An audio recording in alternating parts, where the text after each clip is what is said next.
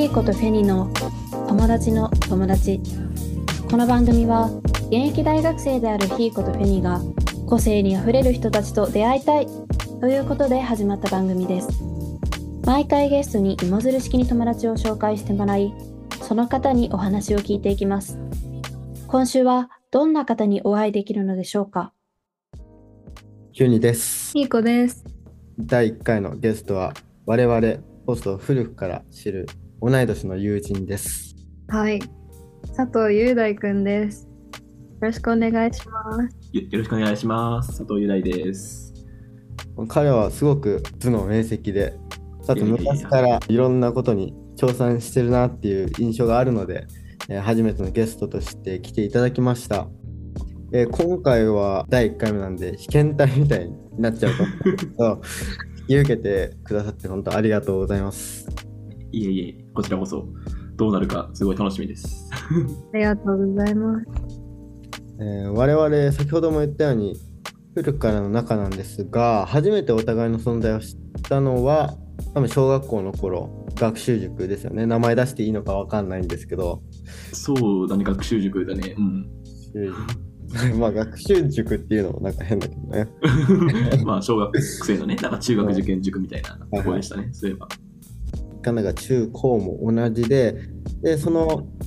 中高の間でいろいろと取り組んでたなって思うんですけど中高の主な取り組みって何がありますか？主な取り組み、そうだね、まあ、中学生、中学1年生の時、まあ、3人とも同じクラスだったけど、その、そうだ。そうね、懐かしい。で、その中学1年生からやってたのは数学オリンピックかな。まあ、そこからなんか競技科学っていうものをやり始めて、うんでそこからまあ、中学生の頃は数学オリンピックしかやってなかったけど、だんだんなんか科学の甲子園だったり、物理学のオリンピックだったり、っていうものに手を出していったかな。基本的には競技科学をやってました、中高では。その経験はその後何かに生かされてたりしますか？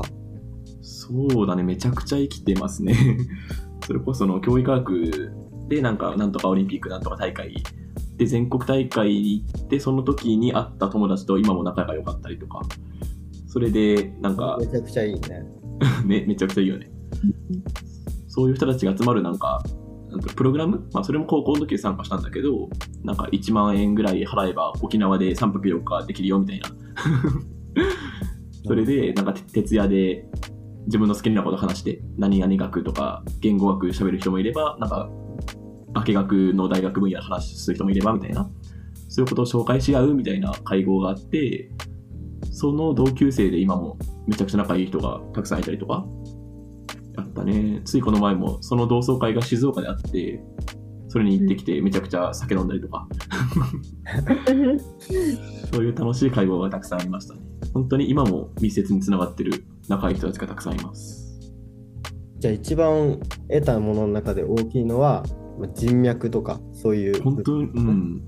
人脈だね。まあ、いろんなその科学の考え方とかはあるんだろうけど、やっぱり一番大きいのは人脈なんじゃないかな。いや本当ここ最近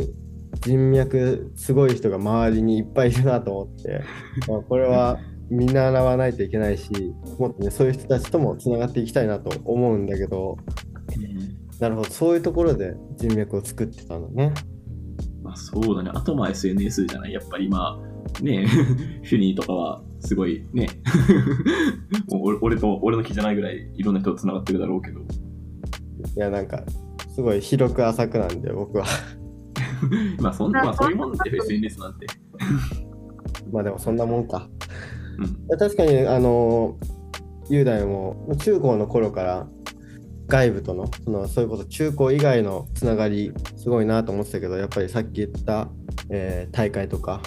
うん。甲子園とかそういうものでつながった人なんだろうなっていうのはなんか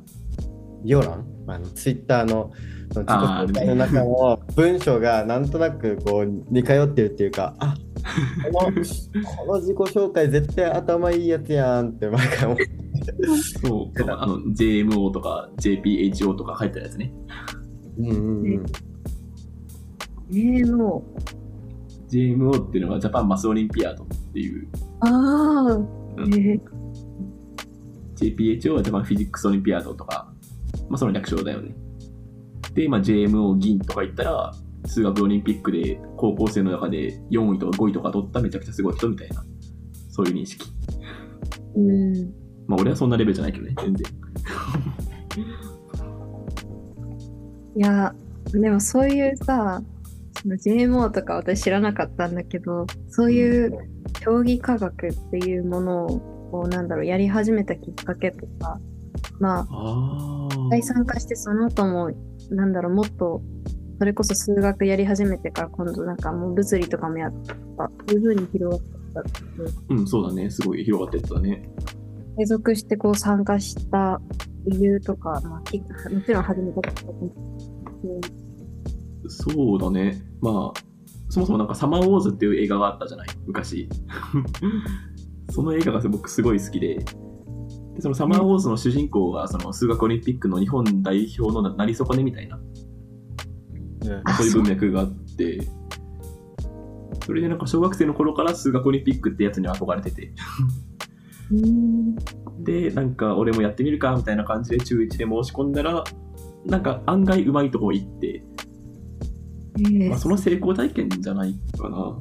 それでなんか来年も来年もやろうってやってたら、だんだん広がってきたって感じかな。そうなんだ。えー、きっかけがサマーウォーズだったって全く知らなかったな。そうだね。うん。俺も思い返せばそういえばサマーモンスターだったなっていう感じだね。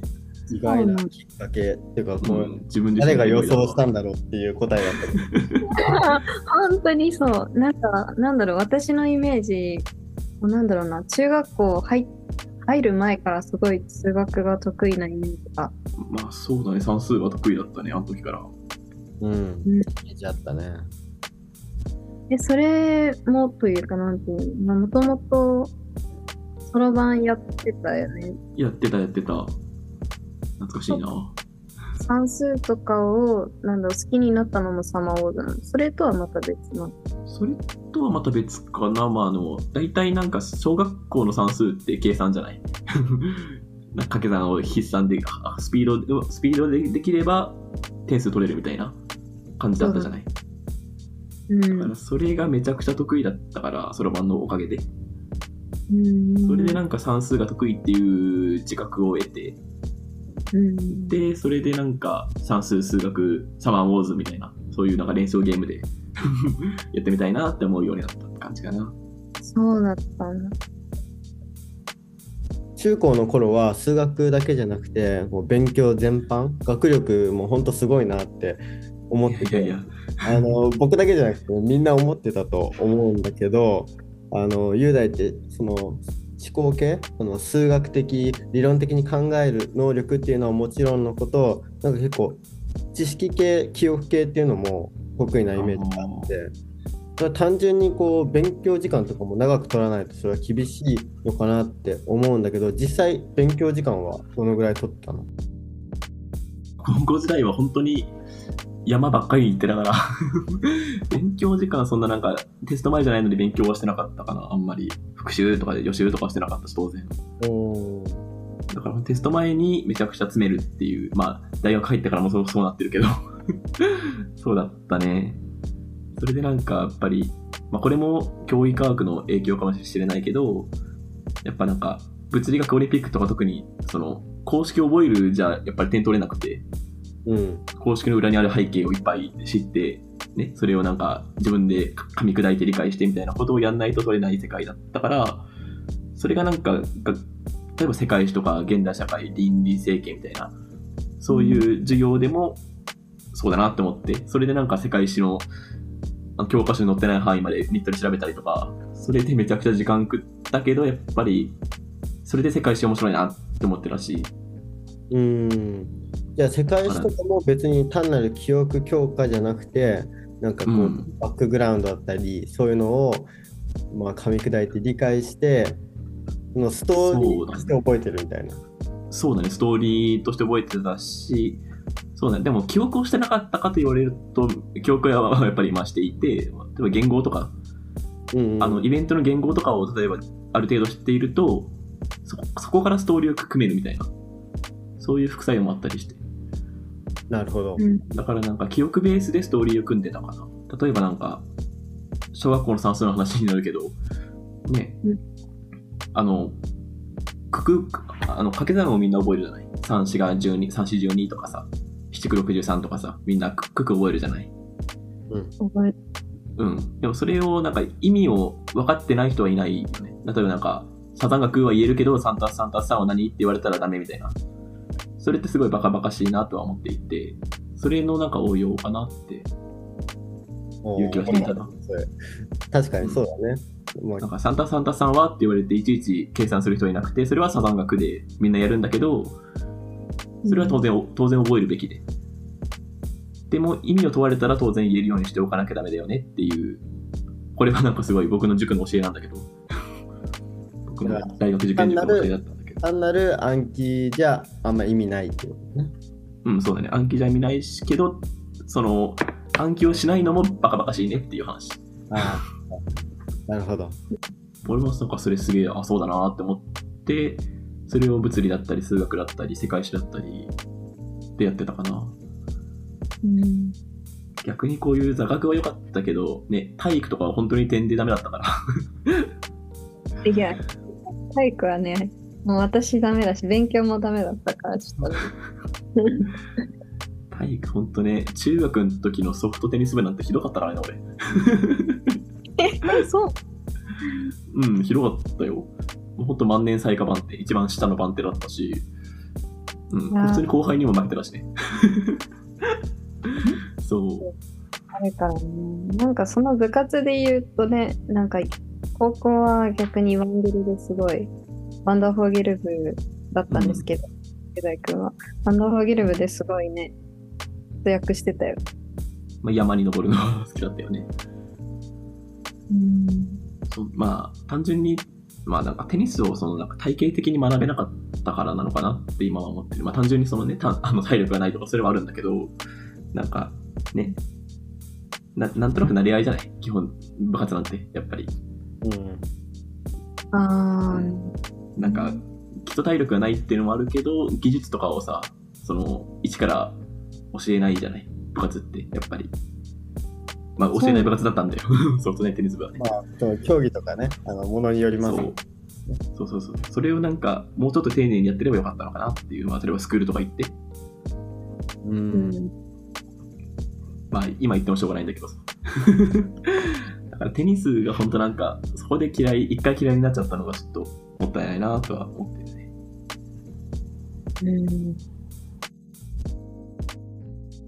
うん。勉強の話にまたちょっと戻っちゃうんですけど、うんうん。あの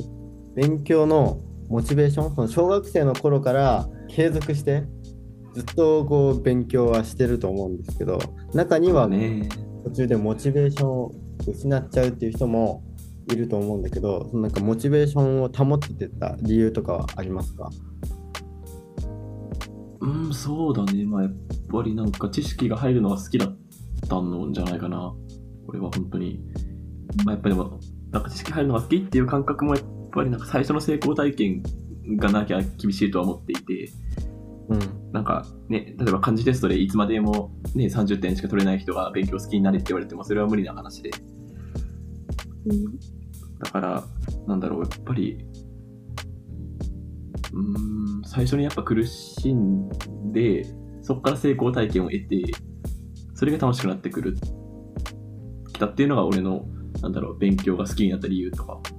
そういう感じじゃないかな。まあ、やっぱり成功体験ないとね、勉強好きになれないよね。間違いない、それは。成功体験は、通ってた小学校の中だったら結構頭がいい方みたいな感じで、そこで、まあ、とりあえず成功体験というか、まあ、勉強頑張ってていいことあるなっていうのはとりあえず思ったんだけどあの塾に入ってね周りのレベルがすごいなと思ってあこれはもっと頑張んなきゃなと思ってそしてその後中高でまたレベルの高い中に入り込んであもっと頑張っいっぱいだからね、あそこは。頑張んなきゃなって思ってで考えると、まあ、成功体験もそうだしそこにはなんか競争意識とか切磋琢磨するみたいなそういう部分もあるのかなと思うんだけどそういうところが、ねそそうだね、本当に切磋琢磨はめちゃくちゃしてたよね。学年1位が誰だとか毎回気にしてたし、うん。そうだね、あと、まあ、その切磋琢磨、まあ、一緒に勉強したりしなかったりする人は、まあ、まあ、いるわけだけど、そういう人となんか知識を確認し合ったり、ってことは昔も今もやってるかな。それこそ、あの、明日呼吸器の試験なんだけれども、その、今からもうファミレス行って友達と、ね、知識の確認をしようと思ってるわけだし、友達との連携体制っていうのは昔も今もあるかな。それで勉強のモチベを保ってるし、勉強の成績も保ってるみたいなところはあるんじゃないかな。なんか、自分自身は大学に入ってからあんまりそういうのがなくなっちゃって、順位とか、そういうのがなくあでみんなで一緒に知識の確認するとかも正直あんまないから、まあ、自分がもっとあの他の学生そのクラスメートとかと交流してればあるのかもしれないけど、まあ、今は高校中学ほどそれがないからうん。それは残念だなと思ってて逆に雄大とか他の高いレベルの大学行ってる人たちっていまだにそれをやってるなっていうふうに思うからやっぱりそれは重要なことだよね。まあ、そうだね。まあ、うちが、その、全員同じ科目ね、全員同じ必修だした。全部必修の全員、全員同じ科目を同時に受けるわけだから、それで、まあ、協力体制は築かれるっていうのもあるし、強制的に。うんし、あとまあ、単純に俺が地元の大学行ったから、そもそも友達が多い状態からスタートしたっていうのも、まあ、それは大きかったんじゃないかな。確かにそれもあるかもね。うん。と具体的にまあそこまで具体的に言われても今度こっちが分からない聞き手が分からないっていうのはあるんだけど 今は何を勉強したり何に取り組んだりしてますか？ああ、そうだね。勉強っていうと、まあ、やっぱり、あの、おお医者さんの勉強なんだけれども、まあ、明日呼吸器だったりね、呼吸器、消化器、心臓とかいろんな勉強をしてたりするけども、まあ、自分で、自分の意思でやってるものとしては、研究をやってるのかな。その、生存時間解析の研究なんだけれども、あと、まあ、心不全の、慢性心不全の生存時間解析の研究をしていて、うんと、まあ、心不全っていうすごい曖昧な言葉じゃない。心臓がなんとなく悪い病、悪い状態を心不全って言っていて、それがなんか肺から来たものなのか、消化器から来たものなのか、それともなんか血管が傷ついてできたものなのか、いろんなタイプの心不全があるわけだよね。それを、やっぱり、普通は細胞からアプローチするわけだ。まあ、こういう原因だったら、こういうなんか細胞が傷ついてるから、こういう治療をした方がいいよね、みたいな。それがまあ普通の現代医学なんだけれども、それをなんか曖昧なまま、心不全っていう曖昧なまま解析できないかっていうことを僕はやっていて、まあ、それがまあいわゆる最近話題のっていうかもう話題になってうん久しいけど、まあ、機械学習ってやつだよね。機械学習ってやつを使うと、その心不全を細胞からアプローチするんじゃなくて、データからアプローチする。まあなんか、うん、そうね、お、起源からアプロアプローチするんじゃなくて、結果からアプローチするみたいな、そういう違いがあるんだけど、そうね、その、あ細胞からのアプローチ以外のアプローチを僕は考えていて、それでデータをいろいろ見る見て、それを機械に学習させることで、何が重要な変数なのか。例えば血圧が大事だ、血,、えー、と喫煙歴が大事だとか、あと、まあ、採血の結果で BUN、BNP いろんな数値を測るけども、BUN が高い人の方が BNP 高い人のよりなんかまずいよねとか、こっちの方が、えっと、3年生存率が高いよねとか、そういうふうな解析研究をしている感じですね、今は。それをなんか教授のもとで、ひいひい言いながら 今は研究してますね。えー、そうなんだ。今ってもうだいぶこう、医学の知識は、なんていうの？結構勉強しおし終わる方なの？うんいや、全然だね。本当に全然で、やっとなんか人体の総合のことが分かってきた。例えばなんか、本当消化器の専門、ややっと最近消化器の専門の分野が始まったばっかりで、ずっと、本当高校生物の延長みたいなことをずっとやっていたね、3年間は。そうなんなんかなんで聞いたかっていうと、その研究してるっていうところで、なんかこう、その研究領域とか、どうやって決めたとか、その研究するそれでの知識ってこう、なんだろう、適宜補いながらやったりするの？そうだね。まあ、俺がやってるのは、その機械学習で、結構なんか、パソコン寄りというか、プログラミング寄りの研究だから、あんまり医学知識は必要ないといえばないんだけど、まあ、とはいえやっぱ心不全の知識がなきゃいけない研究ではあるから、そのその都度心不全に関する知識は入れてるかな。なんかガイドラインとかさ、あの、専門医向けのガイドラインみたいなことがいろいろあるから、それを読んだりして、あとまあ論文読んだりして、いろんな情報を拾ってるかな。うん。え、そのさ、そもそもその心不全のそのなんていうの、解析みたいなところに取り組みたいって思ったのはどうして？ああ、これはなんか、そのプログラミングできる人みたいな、プログラミング研究したい人みたいなことで、教授に呼ばれて、教授に呼ばれて、で、ひょこひょこってついていったら、こういうのやってみないって提案されたから、ああ、面白そうですね、みたいな感じで。やったっていうのがあれだし、あと、これって大学名とか言っていい？うん、言っていいって、うん、あなたが言っていいならって感じ。10代に任せて。オッケーオッケー。えっと、それで、まあ、東北大学ってその、まあ、チャート2っていう、その心不全大規模調査を行ってるんだよね。東北関連病院の。それをなんか入学前からそのチャート2の存在を知ってたから、なんかチャート2に関する研究をしたいですみたいな入学の志望書に書いたんだよね。志望動機みたいなところに。えー、したっけなんか1年生の秋ぐらいに 声がかかり、えー、偶然チャート2の研究ができるようになったっていう。で、今もそれを従事してるって感じだね。うんだから心臓にはまあ昔から興味があったし、で、自分の高校時代からやってたプログラミングがすごいうまく合わさったなっていう、うんそれはすごいお得だったね。まあ、逆に東北大学だからそういう、なんだろう、にニッチじゃないけど、たまたまそういうのがね、偶然あるああるくらい研究室ってやっぱり多多いからさ、うんそこで恵まれたのかなってはちょっと思うね、やっぱり。機械学習と医療っていうのは、まあ、話題になってらしいとか言ってたけど、とは言っても結構医学の歴史から見たらまだまだ最近のことうん、本当にまだまだ全然発展途上だよね。になるとやっぱり先行研究とか少なくて常にこう新しいこと新しいことって、まあ、基本研究ってそうなんだと思うけど正直あの自分の分野だとね全然医学と全く別だから、うんうん想像つかないというかそんなにポンポンポンポン新しいことができていくものなのかなって疑問に思ったんだけどどうなの？ああ、そうだね。それはやっぱ分野の特徴なんじゃないかな。この分野の生物とか医学の分野の特徴なんじゃないかな。例えばなんか、数学とかの場合はさ、めちゃくちゃ、なんかもう研究され尽くしてるみたいな言い方悪いけど、その、例えば新入生がさ、研究し数学の研究しようって思ったらめちゃくちゃいろんな勉強が必要じゃない？ある程度の深さまでもう研究者はやっちゃってるみたいな。ただ生物の場合は、生物とか医学の場合は、それがものすごく広いんだよね。選択肢がたくさんあるっていう言い方をすればいいいいのかもしれないけど、まだまだ研究されてないことがたくさんあるわけで、それを選んじゃえば、まあ自分がファーストオーサーになれるよなっていう。ちょっとずっこいけど。じゃあもうそう結構学生でも新発見とかは出てくる？あそれ全然ある。まあ、だし、なんか小学生でもなんか、まあ、極端な例を言えばさ、なんか小学生がセミの、セミは1週間では知らないみたいな論文を最近出してさ話題になってたけど、そういうことも全然ありがちな、ね、分野だから、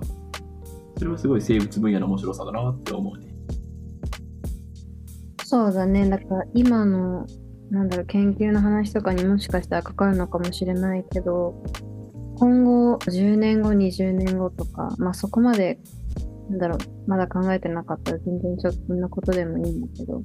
こう、将来的にこんなことをしていきたいなとか、そういうのがあったら、見てみたいなと思って。ああ、そうだね。まあ、正直10年後、20年後の将来は何も考えていなくて、まあ、どっかしらでお医者さんやってるんだろうなってぐらいしか思ってないんだけど、まあ、うんそうだね。この半年後、1年後とかになると、やっぱり、まあ、まだお医者さんになる前、お医者さん準備段階では、まあなんか細胞からのアプローチじゃない医学をやっぱりやってみたいなと思うんで、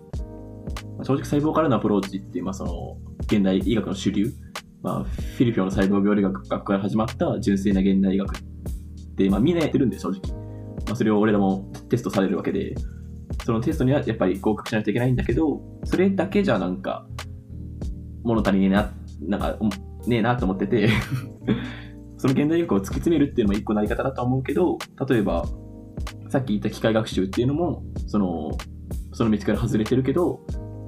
お医者さんとして、その患者さんを癒すには役立てるものだし、あと漢方っていうのも、実は細胞からのアプローチではない医学なんだよ。中国から発生した、中国から発生したっていうとちょっとあれだけど、まあ、東洋医学。なんかその、この薬草を使えば傷治るんじゃね？みたいな、そういうノリから始まった医学だから、漢方医学って。まあ、それが本当に数千年積み重なって、もう人類が生まれた時からそういう薬草みたいな概念はあったから、それがもう数千年、数万年積み重なって、今の漢方体系ができてるんだけど、そのね、召喚論っていうめちゃくちゃ偉い本があって、っていうのを最近趣味で漢方を勉強していて、うんそういうことを見るとやっぱり、うん、あんまり漢方って最近ね、西洋医学の薬ほどは使われてないけど、そういうのを見直すべきなんじゃないかなって思います。だからなんか、ありがちな医者になるんじゃなくて、こういうなんか、飛び道具も使えるお医者さんになりたいなとは思うかな、やっぱり。それで、まあ、趣味で漢方とか統計学とか勉強して、で、まあ、それが将来に役立ったらいいなっていう 漠然としたことを思ってます。のお医者さんって言ってたけど、開業医と研究医みたいなのがあるんだよね。なんかああるね、いろいろ。そういう内容をやるっていうことは、開業じゃなくて研究？医ああ、いや、まあそうだね、研究医になるかもしれないし、まあ、あの開業は俺したいかな、臨床医をして、それの勤務医かな、やるとしても。ちょっと開業はね、ちょっとおお金の問題がいろいろ めんどくさくて、税金とかさ。うんなんかでも、もう東北大で地元だと、なんかそのお金の支援とかあったりするっていう話なかったっけ？ああ、あるあるある。えっと、まあ俺の入学制度、うんまあ、お俺も奨学金もらいながら学校は通ってるわけだけど、そういういろんな制度はあるんだけど、まあ、その働いてからの話になると、ちょっとね、開業医はい今の時代あんまりね、結構なんか政府から見放されてがちな職業ではあるから、開業医って。そうなのそうなんだ。そう。うん まあそういうことをまあ、これも俺の趣味なんだけど、その、ファイナンシャルプランニングの資格をまあ、なんか友達とね、あの、同じ学部の友達と一緒に取って、いろいろ勉強して、ちょっとお思ったことなんだよね。なんか、開業すると大変だなって俺はちょっいいね、なんかそうやって自分の人生をこうデザインしてとか、と、まあそうだね。まあ全然まだ何も実践はしてないんだけどな。実践に移してるわけじゃないけど、まあレベリングを今してるって感じだね。まあ、10年後、20年後、まだあんまりわからないとは言ってたけど、お医者さんとしてのキャリア以外、大きなトピックで言うと、結婚とか、そういう他のあ要素。うわーぱりね、あのお金のことも出てきたからね、なんかそそこら辺もね、聞いときたいなと思う。まあ、結論から言うと何にも考えてない。そういうなんか、ライフデザイン、結婚とか、ね、出産とか、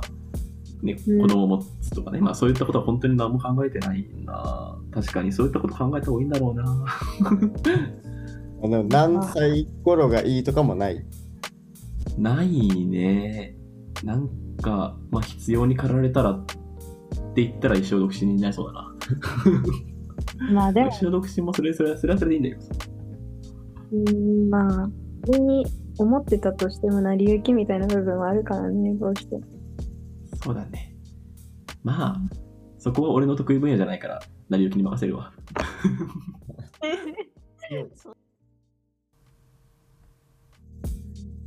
じゃあ、こう、ライフデザインっていうところは、こう、やっぱりまだわからない部分も大きいけど、今はその、解剖以外からのアプローチの仕方だったりとか、漢方だったりとか、そういうところの勉強に取り組んでるっていう感じなんですね。うん、そうですね。うん、ありがとう。いやいやいや、本当に、ね。自分を見つめ直すきっかけになりましたよ。ありがとうございました。こんな感じで、まあ、第1回目の友達の友達だったんですが、うん皆さん楽しんでいただけましたでしょうか？消化。雄大君は、こう、初回で、まあ、至らない部分も多かったかもしれないんですけど、どうでしたか？いや、すごい。うん、すね。いや、俺はなんかいろんなこと勉強はしてるけど、何もね、行動には移してない人だからさ、それをなんかね、その世界に発信するっていうことをやったのがやっぱ友達として誇らしいなと思いますよ。いやー、ありがたいことを言ってくれますね。いやいやいやいや、僕にはできないことをね、やってるわけですから。す。ありがとうございます。というわけで、まあ、これからもね、世界に発信していくっても言ってくれましたけど、続けていきたいんですが、いや、雄大君、次回のゲストは、どなたを指名されますか？はい、えーげ次回のゲストは、えっと、名前を言っていいかわかんないので、ちょっと伏せると、AD 君とさせていただきます。はい。簡単になんですけど、どういう、えー彼はね、えっと、今、えっと、柔道整復師の学校に通っていまして、えっと、はい二十歳の、僕らの1個下の学学年なんだけれども、柔道整復師の今2年生、次3年生か、になってて、まだ3年生にもかかわらず、自分のお店を開くという、すごいアクティブな人なんですよね。え、柔道整復師って言いました？うん、柔道整復師の学校に通ってるんだけど、まだね、その資格ないから、マッサージとはできないんだけど、そのもみほぐしのお店を開くらしいです。えー、すごいな。あそれが僕のさ、やってない実践っていうところうんをなんかその、ね、よより実践実践ってやっていく姿がすごいかっこいいなと思って紹介しようと思いました。二十歳で開業なわけだからね、開業のすごい。うんすごいことだよね、自分のお店を持つっていうのは。うんえー、楽しみですね。うん、楽しみですよ。めちゃくちゃ、まあ、つっても本当に最近会った人なんだけどね、うなんか、たまたま友達とバーに行ったら、うん なんか、そういうめっちゃいいおじさんがいて、そのおじさまにまた誘われて、なんか若者を集めて、なんかわ若者に料理を食べさせようとしてくれる人で、めちゃくちゃ優しい人なんだけど、そこで会った人。すごい出会い方。ね、俺もなんか偶然何も気にしないで入ったバーでさ、そういう人と会って紹介してくれて、みたいな。いいね。そういう流れで会った人なんで、そのあたりの話、今度、できたらなと思いますが、うん。今回の第1回目の放送はこのくらいにしようかなと思うんですが、と最後にインスタグラムのリンクが Spotify の我々のホーム画面から飛べるようになっています。でそちらにこう今回の内容もまとめておりますので、ぜひチェックしてみてください。はい。というわけで、では、また次の次回で。ん？ごめんちょっと待って。次の次回で。ここ使おう。えーでは、次回の放送でお会いしましょう。って感じ？だよあ大丈夫？さようなら。ーさよなら、ありがとうございました。